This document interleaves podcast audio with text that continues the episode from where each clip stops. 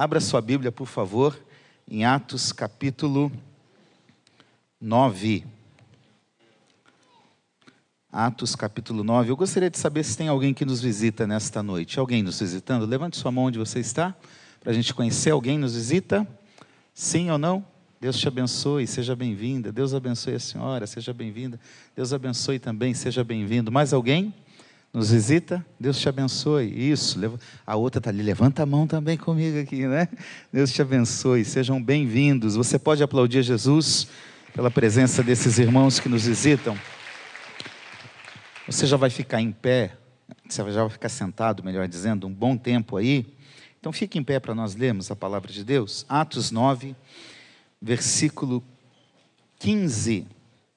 Nós vamos ler apenas dois versículos, versículos 15 e 16. Todos acharam? Mas o Senhor disse a Ananias: Vá, porque este é para mim um instrumento escolhido para levar o meu nome diante dos gentios e reis, bem como diante dos filhos de Israel, pois eu mesmo vou mostrar a ele quanto deve sofrer pelo meu nome. Amém?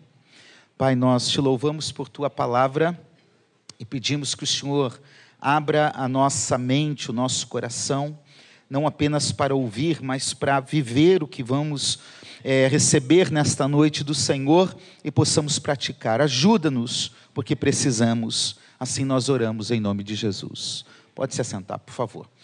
Eu quero falar, irmãos, nesta noite sobre o tema da minha mensagem é um vaso escolhido por Deus. Eu sei que o nosso pastor, o pastor Davi, tem uma mensagem nesse texto que eu sei que é famosa até, né?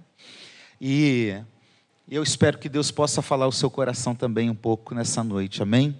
O tema da minha mensagem é um vaso escolhido por Deus. Você pode repetir comigo? Muito bem.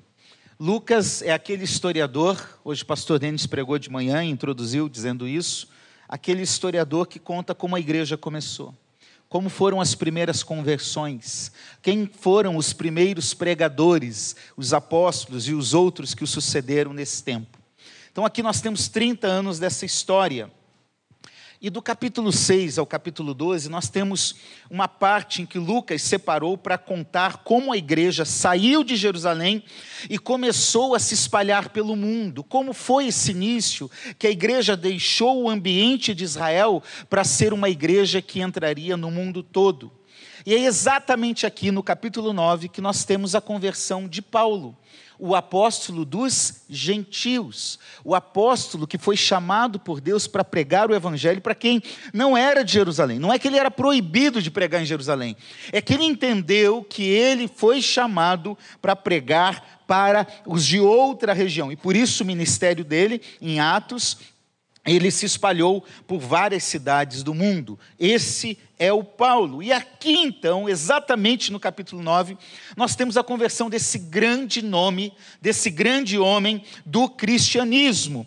É um relato especial. Eu não li o texto todo, mas vale a pena você ler depois, a partir do capítulo 9, quando Paulo está indo para Damasco, na Síria, uma cidade a 300, 400 quilômetros de Jerusalém, com uma carta em que ele poderia chegar lá e perseguir os cristãos. O Sinédrio, era o conselho judaico de Jerusalém, tinha dado autorização, pode ir lá e prender os crentes daquela cidade. Quem crê em Jesus pode prender, pode perseguir. Agora imagina comigo, Paulo andando, indo para a cidade de Damasco, quando está quase chegando lá, de repente, ele escuta uma voz poderosa que diz assim: Ô Saulo, por que, que você está me perseguindo? Veja que quem persegue a igreja persegue a Jesus. Você pode dizer amém? Quem persegue a igreja persegue a Jesus. E aqui nesse momento então, Saulo, ele escuta essa voz, ele cai e ele fica ali num encontro sobrenatural em que ele escuta Deus e é esse momento é o momento em que o perseguidor da igreja vai deixar de ser perseguidor para se tornar alguém perseguido. Esse é o desafio de quem encontra com Cristo. Né? E Paulo passa então a ser esse perseguido. E é Ananias, quando ele Jesus fala para ele: Olha, vai até a cidade, lá alguém vai te procurar, vai dizer o que você tem que fazer. E lá então tem um discípulo chamado Ananias, que chega e, e vai ao encontro de Paulo. E é exatamente nesse texto que nós estamos lendo, Ananias está falando assim: Senhor, o senhor está mandando eu ir falar com Paulo? O senhor sabe quem é Paulo? Ô oh, senhor, o senhor, o senhor sabe que ele veio aqui para a cidade para nos perseguir. E aí a fala de Deus é: vai, Ananias, vai lá, porque o Paulo, esse é para mim um vaso escolhido, um instrumento escolhido, escolhido para levar o meu nome diante dos gentios. Então, eu quero destacar algumas lições nesse texto a partir disso, como nós somos escolhidos como vasos de Deus. Em primeiro lugar, eu quero afirmar algo importante. Eu quero que você guarde isso no seu coração. Você é um vaso, essa é a sua identificação. Eu gosto do verso 15, quando Deus diz: Este é para mim um vaso, ou instrumento, né? aqui os termos são sinônimos. Você é um vaso. E veja, Paulo não havia se convertido ainda. Aliás, deixa eu dizer, Saulo é o nome hebraico, Paulo é o nome é, romano, latino para, os, para o mundo todo. Então não é que ele mudou de nome quando se converteu, é o mesmo nome usado em contextos diferentes. Então, Paulo não havia se convertido nesse momento. Paulo ainda era aquele homem miserável, perseguidor dos cristãos, mas Deus já está dizendo: olha, ele já é para mim um vaso. E aqui a lição que eu tiro é que o nosso passado e o nosso presente não altera e não determina qual é o propósito de Deus na minha e na sua vida. Às vezes nós podemos até não estar de acordo como deveríamos, mas a palavra de Deus, você é um vaso, você é um escolhido. Eu te chamei com um propósito e esse propósito vai se cumprir. Paulo era um vaso impuro, um vaso indigno. Olha comigo o versículo primeiro aqui, diz o texto: olha que forte. Saulo, respirando ainda, ameaças e morte contra os discípulos do Senhor, dirigiu seu sumo sacerdote. Irmão, sabe quando eu leio esse texto que eu imagino? É, vem cá que você vai ser agora o sumo sacerdote, pode ser? Vem cá. Ele é o sumo sacerdote. Eu imagino, olha o que o texto diz: respirando ameaças. Eu imagino que Paulo chegou assim: o sumo sacerdote, deixa eu ir lá, deixa eu matar aquela turma, deixa eu perseguir. E o sacerdote disse: vai. Né? E eu fico imaginando Paulo saindo assim. Agora eu vou. Obrigado, sumo sacerdote. Pode sentar lá. Depois a gente ora para você se converter e, e conhecer Jesus, né? O sumo sacerdote tinha que se converter também. Paulo estava aqui como um vaso impuro, respirando ameaças, mas de um vaso impuro, Deus já tinha um plano para ele ser um vaso escolhido, um vaso de honra. Paulo era um vaso vazio, na hora que ele caiu, ele não sabe para onde olhar, o que fazer, e Jesus disse para ele: vai, entra lá na cidade que alguém vai te procurar. De vaso vazio a vaso cheio, de vaso impuro a vaso de honra. Então, queridos irmãos, Deus já designou a nós como um vaso. Não é que eu vou ser um vaso, não é que, olha, quem sabe eu serei um vaso, não. Deus já determinou a nossa história, a nossa caminhada, e o chamado dele para mim, para você é vencer, porque para mim você já é um vaso. Agora se dispõe, agora se coloca na minha presença para eu te usar da forma que eu quero. Sabe, às vezes a gente fica meio em dúvida: será que Deus quer me usar? Será que eu consigo? Será que eu posso falar? Eu, pastor, eu não sei pregar. Pastor, eu não sei cantar. Pastor, olha, irmão, não importa qual é a sua condição. Não importa o que você sabe fazer, o que importa é que o nosso lugar em Deus é que somos um vaso escolhido por Ele. Não duvide do que Deus te chamou para fazer. Não duvide do que Deus já fez na sua vida porque Deus tinha um propósito maravilhoso. Ele está dizendo: Eu vou usar o Paulo, o Ananias, porque ele vai pregar os gentios. Eu sei que o Pedrão lá, Ananias, o Pedrão não gosta muito de sair pregando para quem não é judeu. Eu sei que os judeus de Jerusalém não gostam muito, mas eu tenho um propósito com o Paulo, Ananias. Ele será alguém que vai pregar aos gentios. Eu tenho um propósito específico para a vida de Paulo. Creia nisso. Deus não trabalha conosco de qualquer forma. Ele não nos salvou por qualquer motivo. Ele nos salvou porque esse era o plano e o propósito dele para as nossas vidas. E agora ele diz: agora que você está salvo, se prepara. Porque aqui esse texto fala de dois chamados de Paulo: o chamado para a salvação, ele encontrou a Cristo. Mas ao mesmo tempo que ele é chamado para a salvação, ele foi chamado para uma missão. Não existe chamado para a salvação sem chamado para a missão. Não existe esse negócio, eu sou membro de banco. Hoje nem tem banco mais para a gente falar esse negócio. Né? Ah, membro de cadeira. O que é? Antigamente a gente falava que era prego, membro de banco. Né? Hoje não sei, pé de cadeira, sei lá. Não, irmão. Você tem uma missão. E Deus quer te usar nessa missão. De forma singular, o que você precisa fazer, eu não posso fazer. É você o vaso. Alguém que você vai encontrar, eu não vou, o pastor Davi não vai, o João não vai, ninguém vai, é você. E Deus te escolheu com esse propósito. Veja o que o reverendo Hernandes Dias Lopes diz: Deus não faz vaso em série. Você já pensou se Deus fizesse todo mundo igualzinho? Todo mundo igual, Agostinho? Meu Deus! Todo mundo igual a Ciro, igual a Davi, igual a você. Já pensou o mundo só de você? Que desespero, irmão. Meu Deus do céu. Deus não faz vasos em série. Assim como cada vaso é uma obra de arte singular, você pode dizer eu sou singular para Deus? Somos também obras-primas do Criador. Não há ser humano que não seja útil e que não tenha o seu papel dentro do propósito divino. Você tem um chamado, você é singular, você tem um propósito e Deus quer usar você porque você já é um vaso para Ele. Agora deixa eu te dizer um negócio para você. Se você não entender o propósito de Deus para a sua vida, você não vai encontrar sentido na sua existência. A maioria das pessoas que diz assim, eu não sei por que eu nasci, eu não sei por que eu existo, eu não sei por que eu ainda estou aqui, é porque não identificaram o seu propósito. Não se perceberam no chamado de Deus. Eu quero dizer, Deus tem um propósito para você, você precisa descobrir qual é esse propósito. Porque você já é um vaso, você não será já é hoje para a glória dele. Amém? Segundo, você é um vaso. Primeiro, você é um vaso. Agora, segundo lugar, você é um vaso escolhido. Essa é a sua vocação. Eu gosto do termo aqui. Francisco está animado hoje, glória a Deus.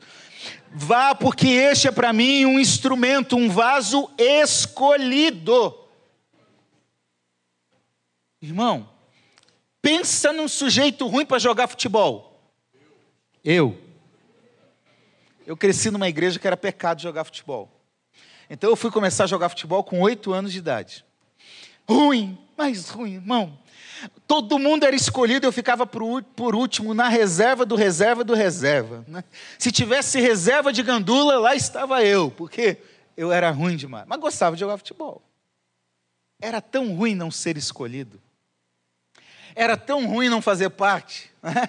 Por isso que hoje eu fico feliz quando alguns me escolhem para fazer alguma coisa que eu sei fazer. Né? Eu, graças a Deus, isso eu sei fazer. Né? Mas não ser escolhido é uma realidade para muitas pessoas. Agora, o jeito de Deus trabalhar é, é interessante, porque ele, tem um, ele, ele cria toda a humanidade, nós aprendemos hoje na EBD aqui, Deus criou a todos, no final da EBD, mas Ele escolheu alguns como filhos, Ele salvou essas pessoas. E de forma soberana, Deus escolhe pessoas para em cada tempo, em cada geração, manifestar a sua vontade. Ele começou com Abraão, Ele escolheu Noé, Ele escolheu Samuel, Ele escolheu Davi, Ele escolheu Paulo. Então, em cada tempo, Deus escolhe alguém. Esse é um tempo que Deus quer escolher alguém. Que Deus tem um propósito de escolher alguém. A questão é: nós seremos escolhidos. Sabe por quê, irmãos? O jeito que Deus trabalha cabe somente a Ele. Porém, eu tenho que estar disponível para isso. Deus poderia querer me usar e eu falar assim: não, Deus, eu não quero, eu quero fazer outras coisas. E eu tenho certeza que Ele não ia ficar assim: não, você vai, vai, vai, vai, vai, vai. Hum eu ia me quebrar na vida. Uma hora eu ia ter que voltar como Jonas. Mas a verdade é que Deus, ele tem um jeito de trabalhar e escolher. Veja o que Matthew Henry diz: o vaso que Deus usa é Ele mesmo quem escolhe, e cabe a Ele escolher os instrumentos que emprega. Por que, que Deus me escolheu? Não sei.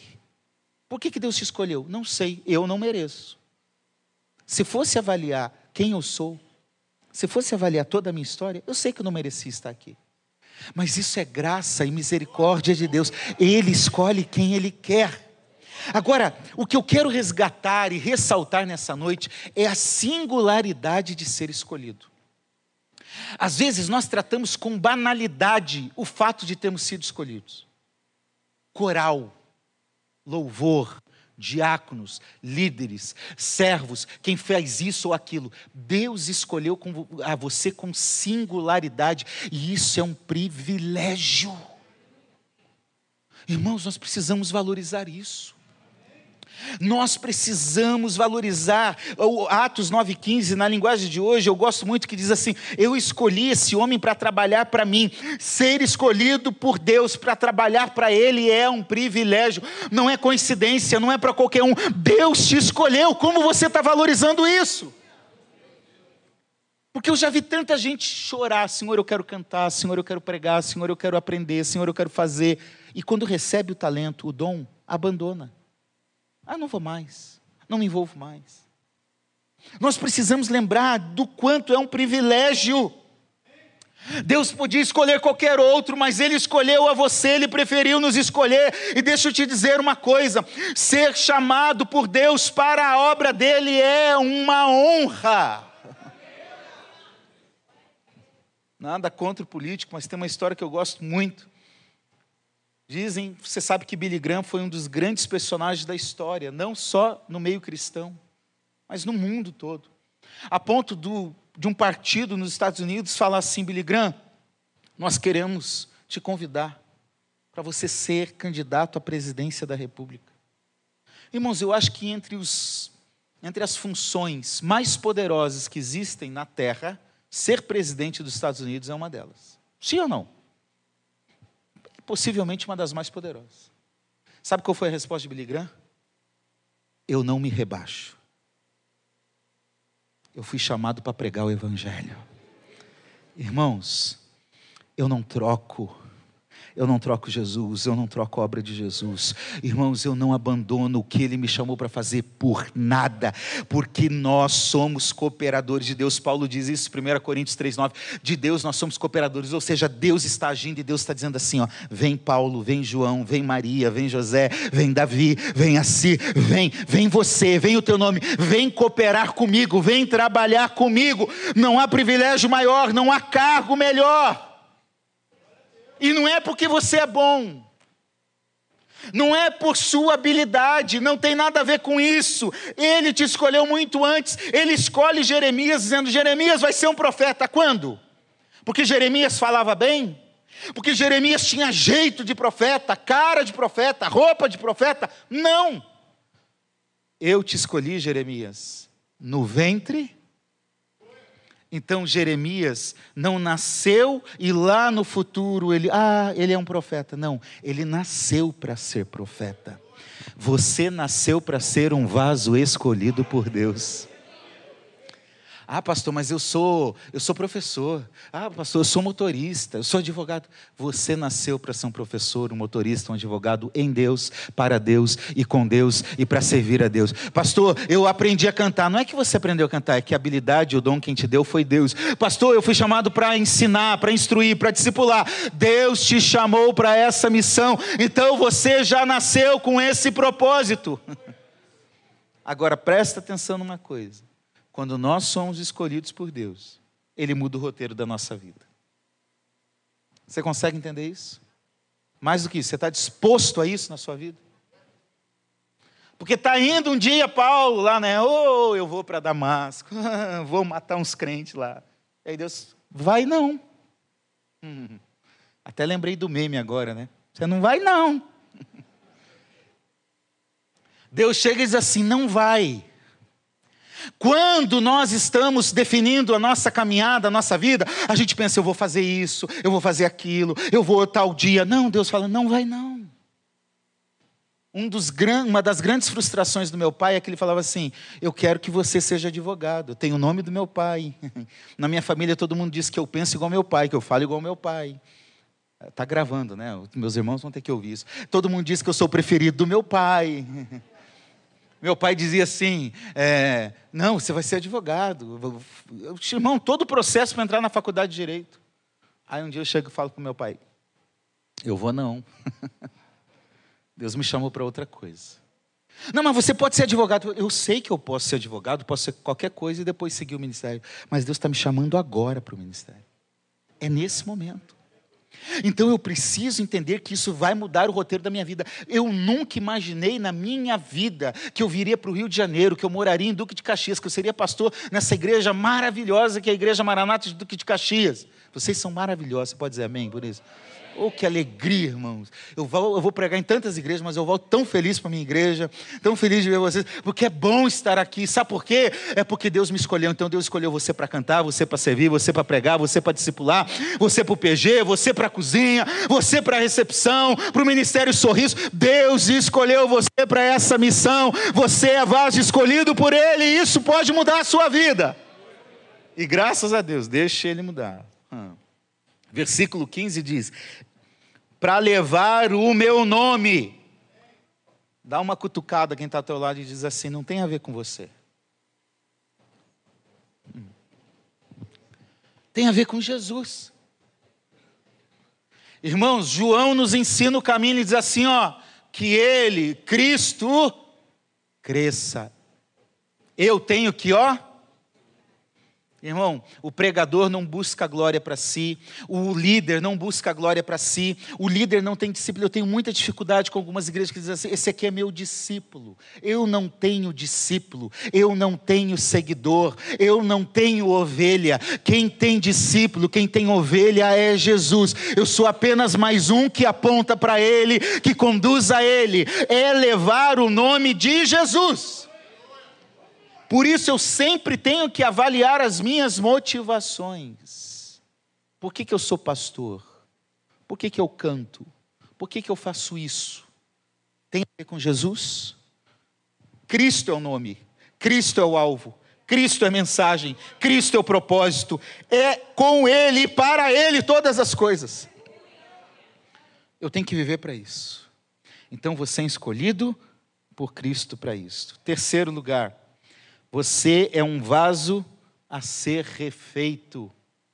Essa é a sua condição. Irmãos, como eu gosto desse texto.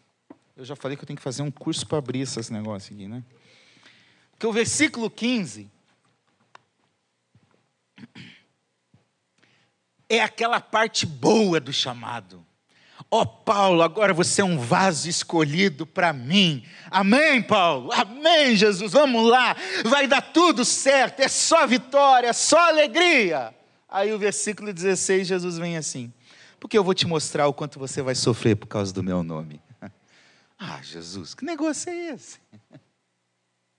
A Bíblia usa a figura de vaso exatamente para mostrar isso é que quando nós somos vasos, nós somos criados para Ele e às vezes nós precisamos ser refeito por Ele. Essa será a nossa eterna condição.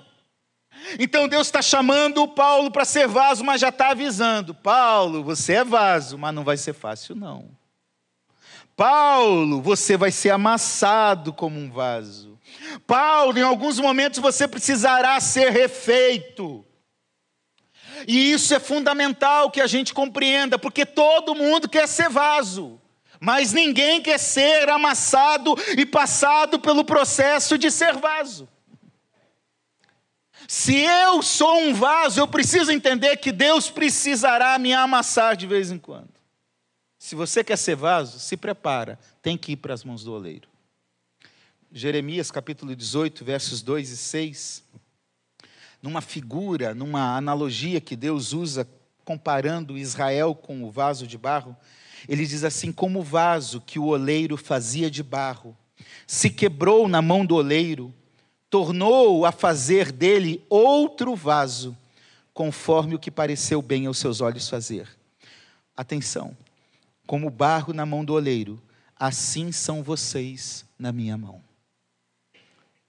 Nós somos como um vaso de barro nas mãos do oleiro.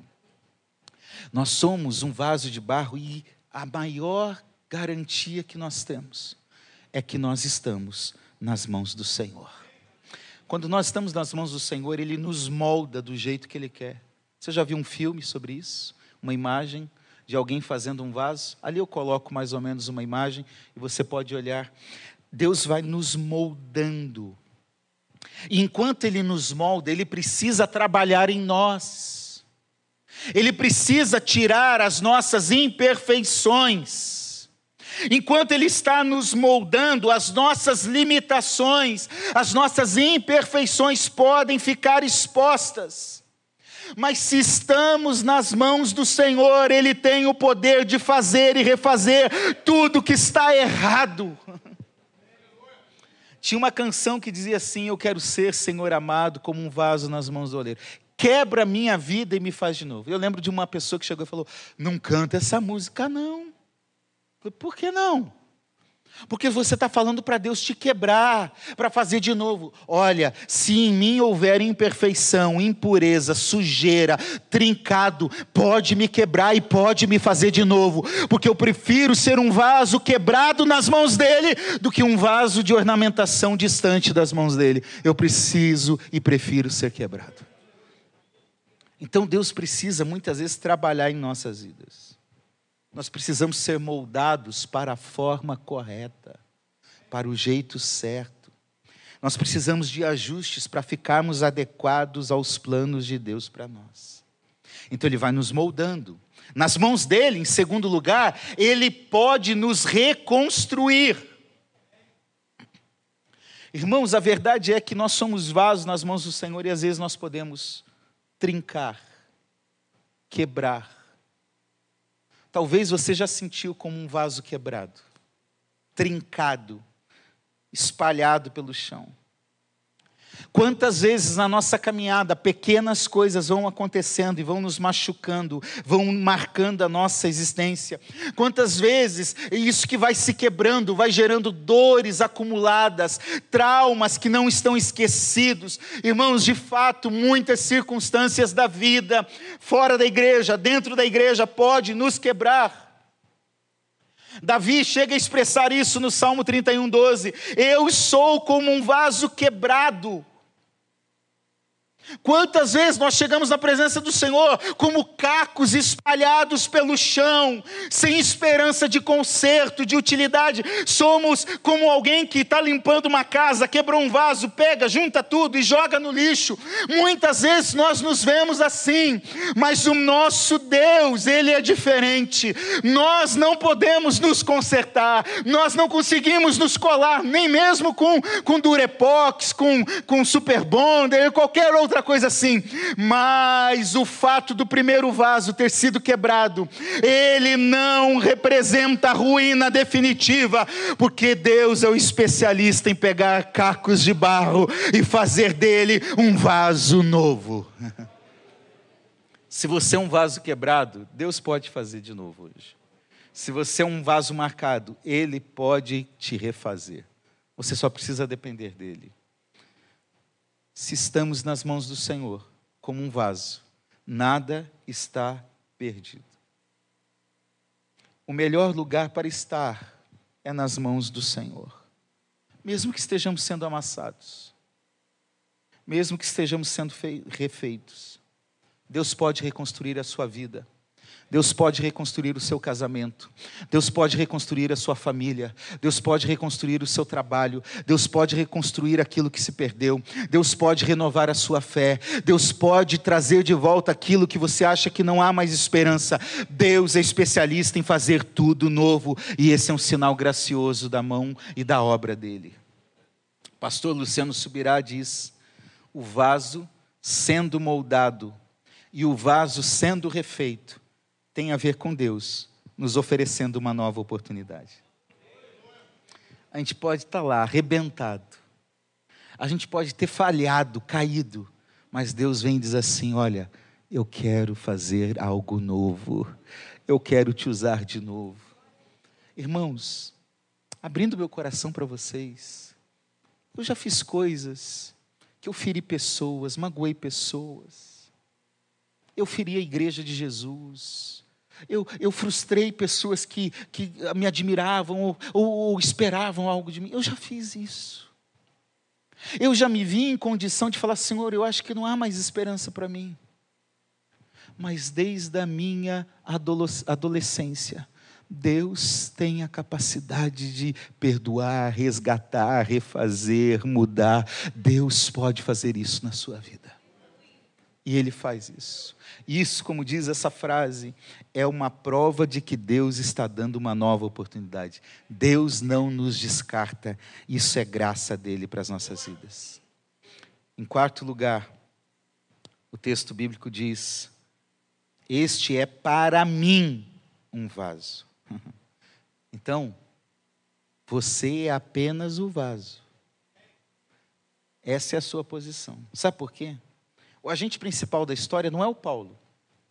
O agente principal da história é quem está dizendo assim: é para mim. É Deus. Porque às vezes nós achamos que nós somos mais importantes do que o dono do vaso, do que o oleiro. O mundo de hoje é um mundo que vive no humanismo que tudo tem a ver com o homem, ele tem que ser feliz, ele merece todas as coisas, ele pode todas as coisas, e o ser humano está no centro de tudo. Não, não tem a ver comigo. Se eu fui chamado para pregar e prego, é por graça e misericórdia de Deus. Se você foi chamado para cantar, é por graça e misericórdia de Deus. Se você é diácono, se você serve, se você é líder, é por graça e misericórdia de Deus e nada mais do que isso tem a ver com Jesus. O vaso só existe porque o oleiro quis fazê-lo. Se nós estamos aqui é porque Deus quis. Você não é mais importante do que o oleiro e do que o propósito. Você pode dizer amém por isso? Você foi chamado por Ele. Essa história começa em Deus e se volta para Deus.